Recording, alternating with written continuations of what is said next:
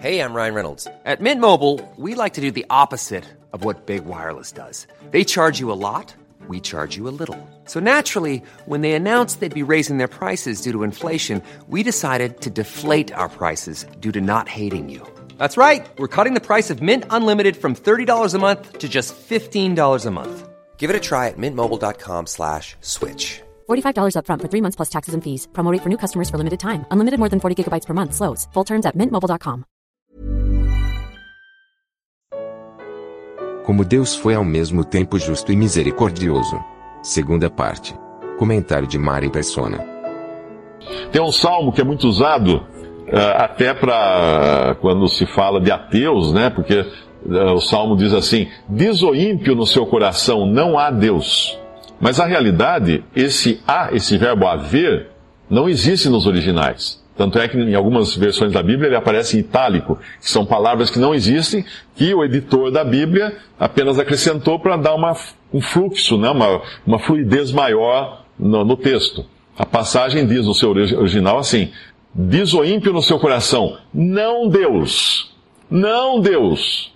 É isso que nós dizemos para Deus. Não, Deus, me deixa tranquilo, me deixa sozinho, não me perturbe, Deus.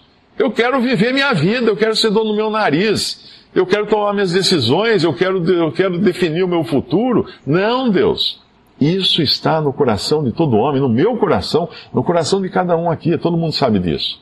Todo mundo sabe. Ninguém gosta de ficar preso a alguém sem conhecer que esse alguém é um Deus de graça, de amor, de misericórdia, que não quer prender ninguém, mas só quer só quer tratar com graça, com misericórdia, com, com salvação. E aí então ele já, ele já dá a sentença aqui que eles não iriam recebê-lo. Os judeus, é, esse Israel, essa, essa amostragem do grande tumor que a raça humana se tornou, por serem todos pecadores, todos pecaram e ficaram destituídos então da glória de Deus, esse grande tumor que é a raça humana, esse grande câncer que é a raça humana. E não precisa ir longe, basta abrir os jornais para ver quanto ele corrói, essa amostragem que Deus tirou para trabalhar com essa amostragem provou-se totalmente uh, incapaz de, de se ajudar a si mesma, de obedecer às leis de Deus e até de receber o Messias que havia sido prometido. Então, ele declara no versículo 24: Em verdade vos digo que nenhum profeta é bem recebido na sua pátria. Eles estavam no meio do seu próprio povo. A salvação vem dos judeus, ele fala para a mulher na à beira do poço de, de, de, de para uma samaritana, mulher samaritana, que a salvação vem dos judeus. Ele fala, ele fala em 1 João, o evangelista João fala no, no primeiro capítulo do seu evangelho, que Cristo veio para o que era seu, que era o seu povo, mas os seus não o receberam. Mas a todos que o receberam, deu-lhes o poder de serem feitos filhos de Deus, a saber os que creem no seu nome, que não nasceram da carne, nem do sangue, nem da vontade do varão, mas nasceram de Deus. Isso no Evangelho de João é dito. E agora, no versículo 25, ele já dá um vislumbre do que ele ia fazer em face daquela eh, rejeição que ele estava recebendo de Israel. Ele fala no versículo 25, 25 do nosso capítulo: Em verdade vos digo que muitas viúvas existiam em Israel nos dias de Elias, quando o céu se cerrou por três anos e seis meses, de sorte que em toda a terra houve grande fome. E a nenhuma delas foi enviado Elias, senão a Sarepta de Sidom e a uma mulher viúva. O que ele está dizendo aqui? Diante da, da, da insensatez e da rebeldia daquele povo, Deus tinha já no passado atendido, ao invés de atender uma viúva do povo de Deus, do povo de Israel, atendido uma viúva gentia. E os judeus consideravam os gentios cães, cães imundos, indignos de qualquer favor. Os judeus não podiam nem conversar com gentios. Quando um judeu ia na casa de um gentil, ele, ele, ele da porta só que ele falava. Ele não entrava na casa de um, de um, de um gentil. Nós vemos isso acontecer, Pedro também, né, em alguns momentos. Nós vemos acontecer nos evangelhos, porque o gentil era o povo imundo. Mas ele deixa muito claro aqui: vocês não me receberam, eu vou aos gentios. Porque veja que lá Elias tinha muitas viúvas na terra de Israel quando teve uma grande fome no tempo de Elias, mas ele não foi a nenhuma, ele foi a uma mulher gentia. E quando ele foi a essa mulher gentia, eu vou resumir a história, ele não só uh, faz com que se multiplicasse a farinha que essa mulher tinha guardada, que só dava para ela e para o filho dela, e Elias vai lá e pede que ela pudesse, que ela também fizesse um, um bolo para ele, um pão para ele. Ela fala, mas eu só tenho para meu filho, vou, eu vou pegar uns gravetos para assar aqui um pão e vou morrer. É a última refeição nossa. E aí ela começa a usar daquela farinha, e usar daquela farinha, a farinha nunca acaba.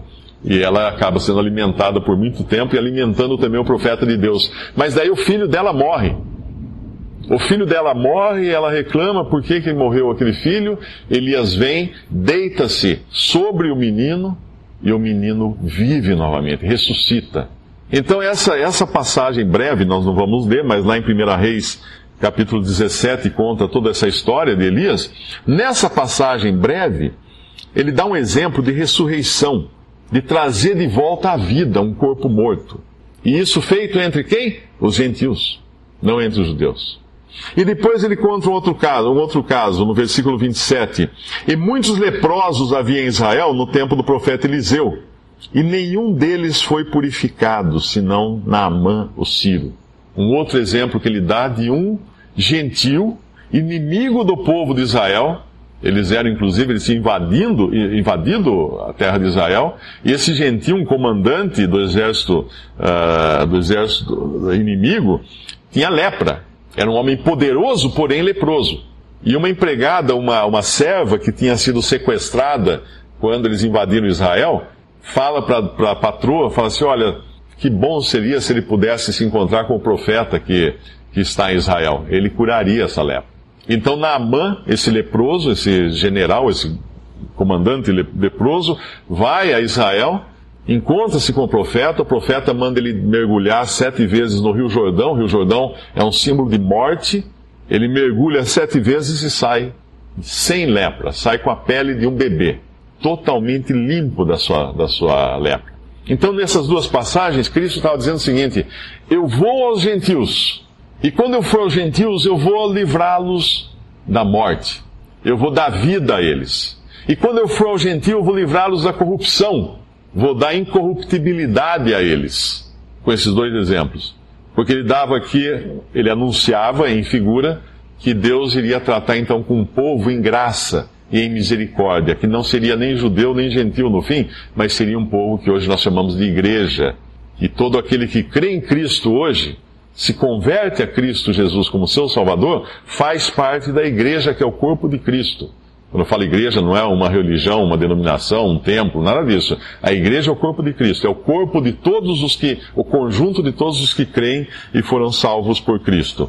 E no versículo 28 nós vemos o que aconteceu com essa declaração. Porque isso aqui era uma infâmia para um judeu. Imagina um judeu ouvir falar que, que o Messias que, que eles estavam esperando se revela na frente deles e quando eles o rejeitam e falam, não é esse é filho de José? Ou seja, é um comum ele avisa que vai para os gentios, e eles o que fazem? Todos na sinagoga, ouvindo, ouvindo essas coisas, no versículo 28 de Lucas 4, 4, 28, e todos ouvindo essas coisas, se encheram de ira, e levantando-se, o expulsaram da cidade e, e o levaram até o cume do monte em que a cidade deles estava edificada, para dali o precipitarem. Eles fazem basicamente uma coisa parecida com o que Satanás faz na hora da tentação do Senhor Jesus, que ele leva também o Senhor num monte, no lugar mais alto do templo, e falando, ó, pula daqui, né? Se você é o filho de Deus, pula daqui e os seus anjos vão te sustentar. E eles fazem isso, mas agora eles querem empurrar. Eles querem matar o filho de Deus, para dali o precipitarem. Ele, porém, Jesus, porém, passando pelo meio deles, retirou-se. Como que ele passou pelo meio deles? Eles não sabiam com quem eles estavam mexendo. Uma multidão cerca ele, quer levá-lo para uh, uh, levaram, chegaram a levá-lo para o cume do, do lugar alto que estava, e quando iam jogá-lo, o que ele fez? Ele simplesmente passou pelo meio deles. E ninguém fez nada. Porque Deus, Deus e homem andando nesse mundo. E agora eu queria abrir uma passagem que tem tudo a ver com isso que ele disse que o Messias faria. Está em 2 Timóteo. Nós vamos encontrar em 2 Timóteo. 2 Timóteo é a última carta que Paulo escreveu em vida. Ele estava preso em Roma, ele seria solto um pouco tempo por pouco tempo, ele seria solto, depois ele seria preso novamente, depois dessa carta, e seria decapitado, isso segundo a tradição cristã. Não temos na Bíblia uma, uma confirmação da sua decapitação. Mas ele foi morto, ele foi supliciado, ele foi martirizado, e nesse, nessa situação, podemos imaginar um homem, Paulo, preso, sabendo que a morte o espera, nas mãos do homem mais poderoso e vil da sua época, um tirano, Nero. Se alguém hoje reclama de governantes, ainda não sabe o que é um, um tirano. Nero, Nero fazia os seus jantares, para iluminar os seus jantares no jardim do palácio, ele mandava fincar estacas. Aí todos os convidados vinham, sentavam nas mesas, aí eles amarravam cristãos nas estacas, despejavam betume, que é basicamente é petróleo, sobre esses cristãos e acendiam. E eles jantavam iluminados pelos, pelos cristãos morrendo queimado no jantar. E isso eram os romanos, a, a elite romana funcionava assim. Aqueles bacanais, aqueles jantares absurdos que eles faziam, e que eles inclusive comiam, comiam, comiam, depois eles vomitavam para comer bastante de novo, e vomitavam, e comiam mais, e bebiam, e vomitavam, eles faziam isso, até não aguentar mais e desmaiar. Era assim, era assim que eles levavam esses jantares. E alguns jantares desses eram iluminados por cristãos sendo queimados. E Paulo era um sujeito a passar por aquilo. De qualquer maneira, ele sabia que os dias dele estavam contados. E como ele está? Preocupadíssimo, roendo unhas, desesperado, vou morrer, vou me matar. Vou... Não, de jeito nenhum. Ele está totalmente tranquilo, porque ele sabe que ele tem muito mais do que esta vida aqui. E no capítulo 1 de 2 Timóteo, ele fala no versículo 8: Portanto, não te envergonhes do testemunho de nosso Senhor, nem de mim, que sou prisioneiro seu. Prisioneiro de quem? De Nero? Não. Prisioneiro de nosso Senhor. Ele sabia que ele estava ali por causa de Cristo. Então, se ele estava ali por causa de Cristo, ele estava preso, é porque o Senhor havia permitido isso para ele. E se havia permitido isso para ele, tinha uma razão de ser.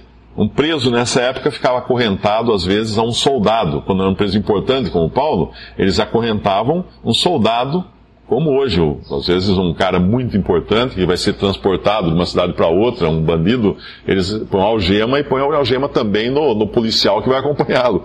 Então, Paulo tinha aquilo que nós podemos chamar de, de, de audiência cativa. Porque aquele policial que o acompanhava em todo lugar que ele ia, ouvia o evangelho o tempo todo. Não tinha como escapar da pregação de Paulo. Estava ali do lado dele o tempo todo. E ele estava, considerava-se preso então do Senhor, uh, prisioneiro seu. Antes participa das aflições do Evangelho, segundo o poder de Deus. Aí ele vem, no versículo 19: que nos salvou e, no, e chamou com uma santa vocação. Agora perceba o verbo. Ele não diz que nos salvará. Por que isso? Toda religião promete uma salvação futura. Tipo assim, olha, se você for bom, se você for fiel, se você der os dízimos para a igreja que você vai, se você fizer isso, fizer aquilo, lá no fim, Deus vai pôr numa balança, ver se pesa mais as moedas que você deu do que as moedas que você tirou, e então você vai receber a vida eterna. Não. Você no futuro, não. No Evangelho não é assim. Em João capítulo 5, versículo 24, diz assim: O Senhor Jesus diz: Quem ouve a minha palavra e crê naquele que me enviou, tem a vida eterna. Terá? Não. Tem a vida eterna. Tem a vida eterna. Não entrará em condenação, mas passou da morte para a vida. Quem ouve, crê, tem. Não entrará, passou. Olha que situação mais do que resolvida nos salvou, nos salvou então, portanto, ele fala para Timóteo, que era outro salvo, e nos chamou com uma santa vocação, não segundo as nossas obras, ou seja, não segundo o que nós fizemos de bom, mas segundo o seu próprio propósito e graça, que nos foi dado em Cristo Jesus, quando? Antes dos tempos dos séculos.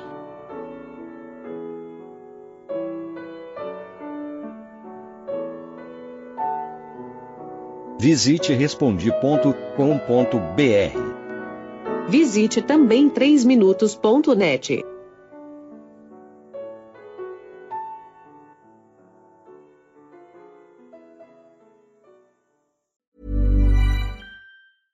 Ever catch yourself eating the same flavorless dinner three days in a row?